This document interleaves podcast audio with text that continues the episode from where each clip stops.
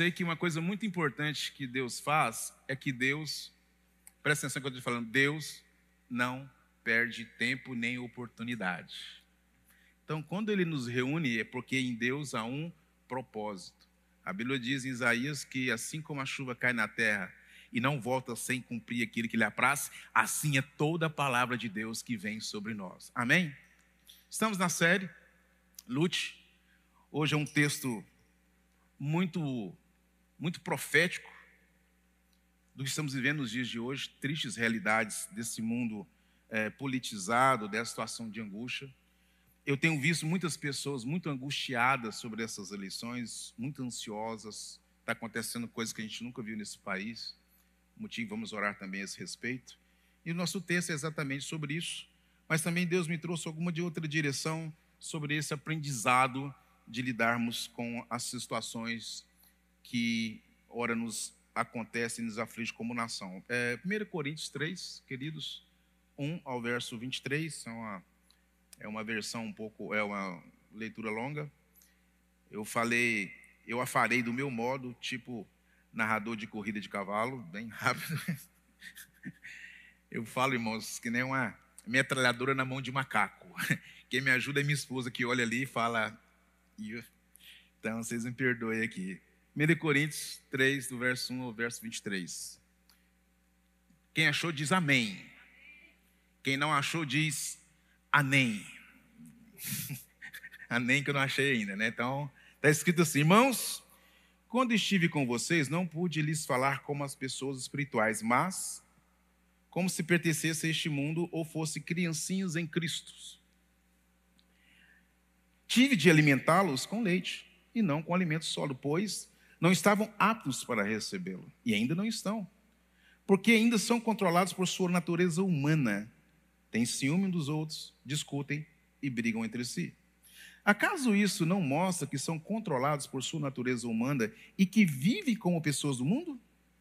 Quando um de vocês diz, eu sigo Paulo, o outro diz, eu sigo Apolo, não estão agindo exatamente como as pessoas do mundo? Afinal, quem é Paulo? Quem é Apolo? Somos apenas servos de Deus, por meio dos quais vocês vieram a crer. Cada um de nós fez o trabalho do qual o Senhor nos encarregou. Eu plantei, Apolo regou, mas quem fez crescer foi Deus. Não importa, portanto, quem planta ou quem rega, mas sim Deus que faz crescer. Quem planta e quem rega trabalham para o mesmo fim. E ambos serão recompensados por seu árduo trabalho, pois nós somos colaboradores de Deus e vocês são lavoura de Deus, edifício de Deus. Pela graça que me foi dada, lancei o alicerce como um construtor competente. E agora, outros estão construindo sobre ele. Mas quem constrói sobre o alicerce precisa ter muito cuidado pois ninguém pode lançar outro alicerce além daquele que foi posto, isto é, Jesus Cristo. Aqueles que constroem sobre esse alicerce podem usar vários materiais: ouro, prata, pedras preciosas, madeira, fino ou palha. No dia do juízo, porém, o fogo revelará que tipo de obra cada construtor realizou, e o fogo mostrará se a obra tem algum valor. Se ela sobreviver, o construtor receberá recompensa. Se ela queimar, o construtor sofrerá grande prejuízo, mas será salvo como alguém que é resgatado do meio do fogo. Vocês não entendem que são o templo de Deus e que o Espírito de Deus habita em vocês? Deus destruirá quem destruir seu templo, pois o templo de Deus é santo e vocês são esse templo. Que ninguém se engane, se alguém de vocês pensa que é sábio conforme os padrões dessa era, deve tornar-se louco a fim de ser verdadeiro sábio pois a sabedoria deste mundo é loucura diante de Deus, como dizem as Escrituras. Ele apanha os sábios na armadilha próprios, da própria astúcia deles. E também o Senhor conhece os pensamentos dos sábios e sabe que nada valem. Portanto, não se orgulhem de seguir líderes humanos, pois tudo lhes pertence. Paulo, Apolo ou Pedro. O mundo, a vida e a morte. O presente e o futuro. Tudo é de vocês e vocês são de Cristo e Cristo é de Deus. Essa passagem não existe muita semelhança, não ser uma, uma, não é uma mera coincidência, incrível semelhança que estamos vivendo hoje no Brasil e que a igreja de Coríntios estava passando sobre um partidarismo entre Paulo e Apolo. Dois líderes, dois homens de Deus, E aqui Paulo começa falando sobre que eu não pude vos falar como espirituais. Em algumas versões diz, mas como carnais ou homens naturais. Porque vocês ainda têm que dar alimento de nenê e não alimento sólido. Mas eu achei interessante a gente pontuar um grande alerta para nossas vidas sobre dois aspectos da relação e da comunhão com o homem e com Deus, que é a lente que estamos usando para entender esse momento. O óculos. Como se fosse uma lente. Para nós vermos o que está acontecendo no mundo e o que deve acontecer a partir de Deus e em nós. Ou a lente de um homem espiritual ou a lente de um homem carnal. E para entender melhor, como Paulo começa no verso 3, e eu vou falar alguma coisa que não é heresia, só tem uma coisa na Bíblia que não é inspirada por Deus, que foi colocada depois: capítulo e versículo, que foi feito uma. Ah, eu sei que houve um susto. O Jean até fez assim, ah, nossa, lá vem. Então, separaram para ficar melhor. Mas eu vou ler três versículos antes de Paulo começar, para a gente entender a ótica espiritual e aqui a crítica da ótica carnal. Por favor, queridos, ponha é, 1 Coríntios 2, o finalzinho antes do capítulo 3. 2. Olha só, Paulo antes dessa passagem. Mas o homem natural ou carnal não aceita as verdades do Espírito de Deus. Elas lhe parecem o que, queridos? Loucura. E ele, esse homem carnal, não consegue entendê-las, pois apenas quem é espiritual consegue avaliar corretamente o que diz o Espírito. Repita comigo: somente, não, diga assim, somente quem é espiritual consegue discernir corretamente o que diz o Espírito. Isso é muito sério. Obrigado, queridos. Querida. Então aqui está esse dilema. Paulo ouve notícias que Apolo fez um ministério em cima do que Paulo começou, que Paulo começou a igreja em Coríntios, depois apareceu Apolo. E passou um tempo, tinha aquele, o pessoal dos dois partidos que ficava na esquina de Coríntios, do sinaleiro de cá, uma bandeira X, do outro de lá, eu sou de Paulo, eu sou de Apolo, eu sou de Paulo, eu sou de Apolo, ah, mas ele é bom para pregar, não, mas quem escreve melhor é ele, e aquela luta, aquela beleza, e Paulo fala, não é assim, e quando não temos a direção daquilo que diz o Espírito, o que prevalece é o homem natural ou o homem carnal. Motivo disso é que há muitas dissensões, porque o homem natural, o homem carnal, não discerne as coisas de Deus. E vamos ver algumas coisas, o que é um homem carnal, o que é um homem natural. Por favor, querida, Gálatas 5, 20, as obras da carne. O que, está escrito? Quais são as obras da carne? Idolatria, feitiçaria, hostilidade. Diga, hostilidade discórdias, ciúme, acesso, raiva, ambições egoístas e diga assim comigo, dissensões e divisões. Na Almeida diz partidarismo. Então essas são as obras da lente da carne que só entende e discerne a partir das coisas da natureza humana, das coisas naturais. E ali havia então toda uma comunidade da igreja viu, Alexandre? Não era os coríntios gregos, eram os irmãos que estavam dentro da igreja, bandeirinha, bandeirinha, bandeirinha, e eu sou melhor porque Apolo, ele tem uma eloquência, um Egito de Alexandria, ele era forte e poderoso em Atos, diz que ele era poderoso nas palavras. Mas um poderia falar, é, mas o meu pai na fé foi Paulo, que passou antes dele. Não, mas ele fez uma parte, mas agora estava havendo ali dissensões, divisões, ciúme, discordas e, discórdias e hostilidades. Alguma semelhança com os dias de hoje, sim ou não? Só que não é no mundo. Eu vou projetar aquela foto triste. Isso aqui saiu essa semana, acho que foi terça-feira. Eleições 2022. Perseguição contra cristão já começou no Brasil. Só que dentro da. Eu não entendi. Só que dentro da BBC News. Como pressão de pastores por votos leva evangélicos à expulsão ou abandono de igrejas em diferentes partes do Brasil. Pode tirar, queridos.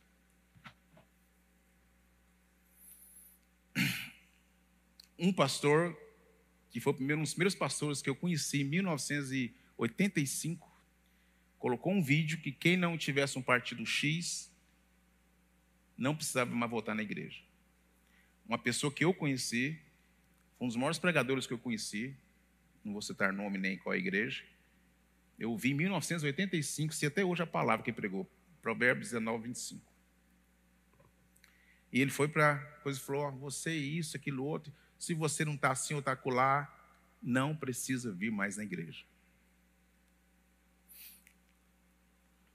Ah, eu nunca vi uma profecia tão, tão clara de nós vermos homens, mulheres, líderes e igrejas com uma ótica não do espírito, mas da natureza humana. Eu queria avançar sobre uma situação que Deus falou muito ao meu coração sobre além do que tem sido essa péssima experiência do partidarismo que está acontecendo.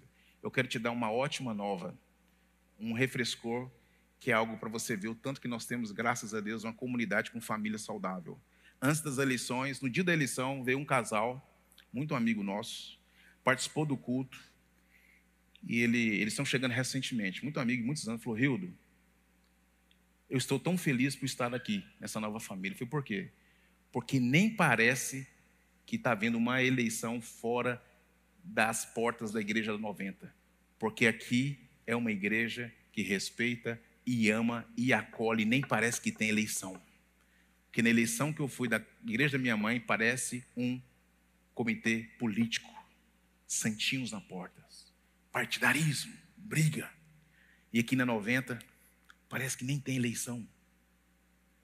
Domingo passado, foi outra pessoa que chegou para mim e falou: Cara, como vocês conseguem conviver e sem que a gente seja contaminado por esse ambiente? Eu quase que falei para um orgulho né, da família, a gente tenta ter um, uma visão daquilo que diz o Evangelho: amar até os inimigos, em nome de Jesus. Mas o que, que isso aqui tem a ver comigo e, pra, e com você. Eu queria ressaltar que o comportamento do homem espiritual discerne pela lente do espírito. O comportamento da mulher e do homem carnal, ele discerne pela lente da natureza e da carne. E qual é a lente espiritual? É a lente do evangelho, do amar ao próximo, dar a face, de andar duas milhas, de amar ao próximo como a você mesmo. Esse é o grande desafio para nós, porque no, diante dessa triste realidade que acabamos de ver, eu quero te perguntar o que deve nos inspirar e qual que é a tentação que temos que vencer sobre a nossa natureza humana prevalecer para que a carnalidade que em nós habita possa vir atrapalhar a nossa genuína fé em Deus. E é sobre isso que eu queria falar. O horário está tá certinho? Tá, do relógio tá, posso acompanhar que eu não peguei o celular?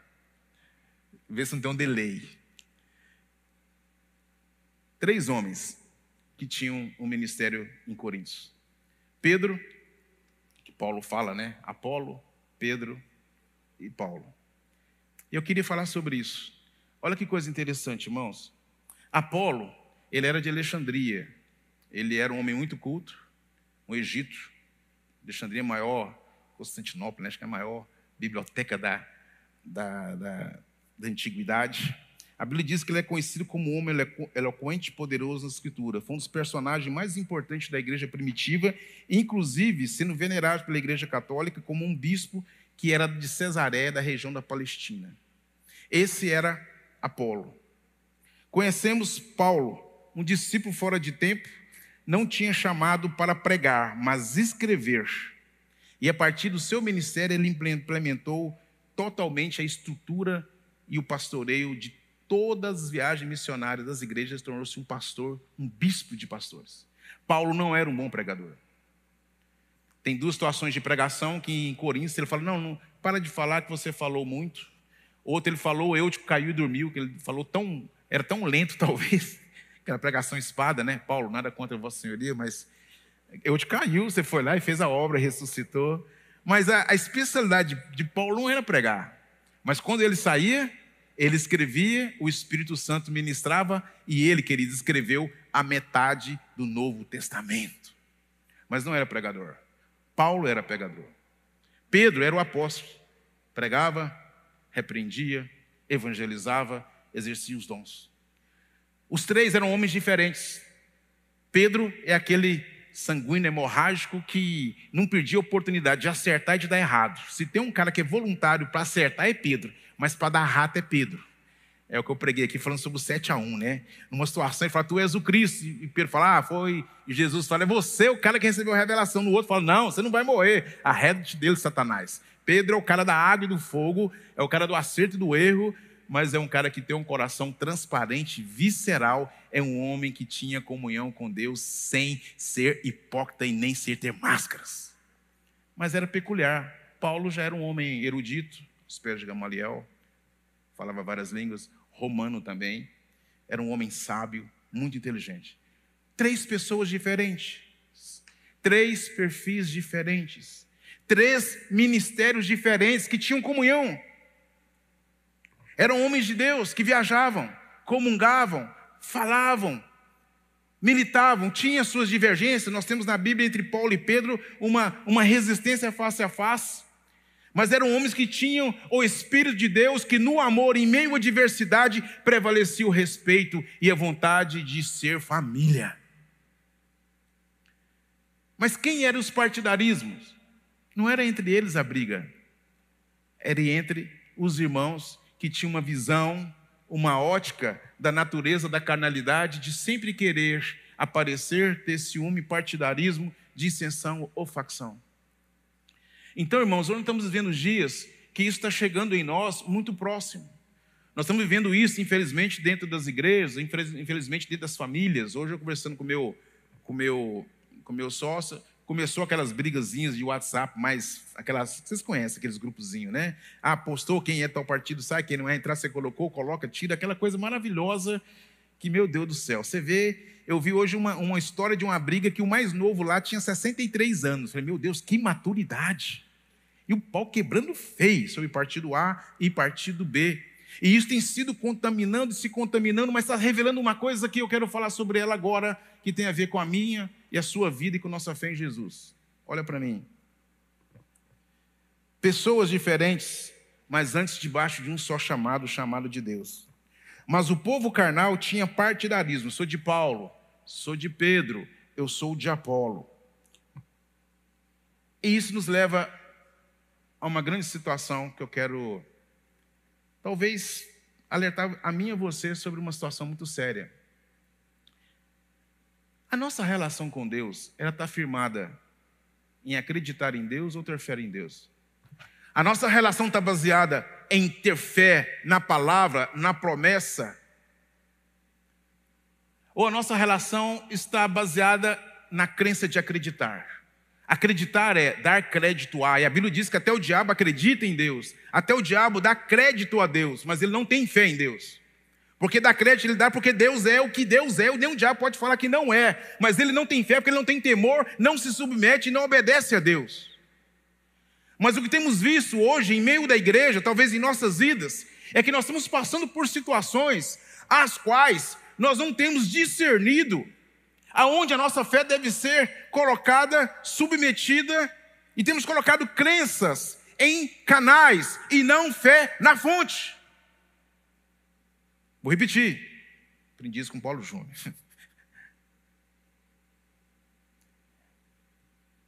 A sua demanda pode ser solucionada através do seu salário, do seu trabalho, do seu negócio, do seu emprego, mas não coloque a sua fé em canais. Eu quero que você saiba, coloque a sua fé única e somente na fonte que pode usar qualquer canal em nome de Jesus. E aqui essas pessoas estavam tendo uma relação, uma esperança, uma crença em homens, em Paulo, Pedro, Apolo. E às vezes em nossas orações, em nossas expectativas, em nossas lutas, A gente tem colocado a esperança. Ah, tudo vai dar certo se aquela porta abrir, se o banco acontecer, se vier o financiamento, se aquela doação acontecer. Ah, mas a gente fala, eu estou orando a Deus, mas você que está colocando a crença, a fé, transformando em crença, dando crédito a uma pessoa ou uma situação como hoje. Existem vários gurus, não só espirituais, como gurus religiosos, como gurus de expectativas, aos quais nós temos colocado neles a crença, a expectativa e quase a nossa fé. E nessa noite eu quero que você tenha um discernimento simples na sua vida. Tudo aquilo que Deus usar é canal, mas não coloque lá a sua fé. Tudo aquilo que Deus pode usar na sua vida não é digno da sua fé, porque é apenas um canal. E pode ser que essa influência desses partidarismos tenha chegado até nós e a gente está se frustrando, sabe por quê? Porque quando não acontece, a gente olha e reclama de Deus, mas não colocamos nele a fé, colocamos a crença em homem, em uma situação, em um negócio, em uma oportunidade, em o meu expertise, meu know-how, em minha ideia. Aí dá água, a gente ainda olha para Deus e fica, hum, Deus, eu te pedi, mas não. Você estava como talvez eu e você já estivemos várias vezes como igreja de Coríntios, olhando para Paulo olhando para Pedro. Eu sou de Paulo, eu sou de Apolo, eu sou de Pedro. A fé, a maravilhosa fé através da Escritura e da palavra em Deus, ela baseia em temer e se submeter à promessa como homens espirituais.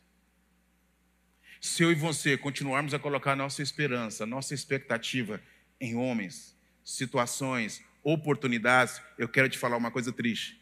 Talvez a sua e a minha lente neste momento está sendo uma lente carnal e não uma lente espiritual. Lembre-se que nós lemos? O homem espiritual discerne todas as coisas. O homem espiritual, ele consegue discernir e compreender a voz do Espírito. Lemos em Gálatas 5:20, o homem carnal, por exemplo, ele é cheio de quê? Dissensões, facções, ciúme, partidarismos. Então isso se aplica a nós vermos o Evangelho a partir de Sua promessa, a partir da Sua palavra. Mas eu quero trazer um alerta para mim e para você. Talvez as nossas grandes frustrações e dificuldades na nossa relação com as situações é porque talvez nós estejamos colocando a fé através da crença somente no canal. Querido, talvez o seu emprego vai passar a oportunidade vai passar, o seu negócio pode passar, mas o teu meu Deus, com a fé que nós temos nele, ele pode abrir e fechar a porta, mas o poder vai continuar pertencendo a ele, só a ele vem a fonte para fazer o milagre e mudar todas as circunstâncias. Há muito tempo atrás, eu não quero nem citar a data, mas o pastor cantor Josué Rodrigues cantou uma música chamada Sobre Portas Abertas. E ele me contou uma coisa incrível. Jean, me ajuda, Jean. Faz muito tempo ele olhou para mim assim. Ah! A Bíblia diz em Apocalipse que ele tem a chave de Davi, porta que ele abre, ninguém fecha. Porta que ele fecha, ninguém abre. Sabe o que foi que ele cantou? Eu achei muito interessante. Imagine que isso aqui seja uma porta, certo? Está aberta. Foi Deus que fez? Deus poder de abrir. E se fechar? Pode ser Deus? Sabe qual a boa notícia? É que se sua fé estiver em Deus, não importa o estado da porta, o importante é quem está movendo ela. Não importa o estado da porta. Se você e eu formos carnais, a porta fechar, a nossa crença estava na porta humana, no negócio, na oportunidade, o grande sacada, no meu expertise, meu know-how, e eu vou ali tirar meu sustento e vai dar tudo certo, e eu começo a, a ter aquele, aquele ciúme, a venerar, quase idolatrar. Queridão, na hora que aquela porta fechar, não sendo de Deus, sabe o que vai acontecer com você? Desespero, angústia e medo. Sabe o que acontece quando você está com a fé em Deus, sabendo que Ele está na direção e você louva, sabe que Ele é a fonte, mesmo que a porta se feche, você vai bater o joelho e falar: Eu sei quem tenho crido e Deus está cuidando de mim. Porta fechou, outras se abrirão. A fonte não deu certo, não tem problema. A dele jorra para a vida eterna. É sobre isso que esse texto hoje me inspirou a compartilhar com você sobre esse partidarismo de Apolo ou Paulo. Sobre ele alertar que quem faz escolhas por homens é um carnal da natureza humana. E ele nos traz o desafio que o homem espiritual, com a lente do espírito, ele tem a fé somente na fonte o resto só são instrumentos e canais de Deus para fazer o um milagre na minha vida e na sua vida, em nome de Jesus. Você crê nisso? Então feche seus olhos. Feche bem os seus olhos. Eu sei que o Espírito Santo ministrou o seu coração, como tem ministrado o meu coração. Aleluia. Eu quero te falar que quem está na mesa só são quem é do Espírito. Mas se você tem tido atitudes carnais, o Espírito vai te fazer um convite. Vem para a mesa e troque as lentes do seu coração e dos seus olhos. Em nome de Jesus.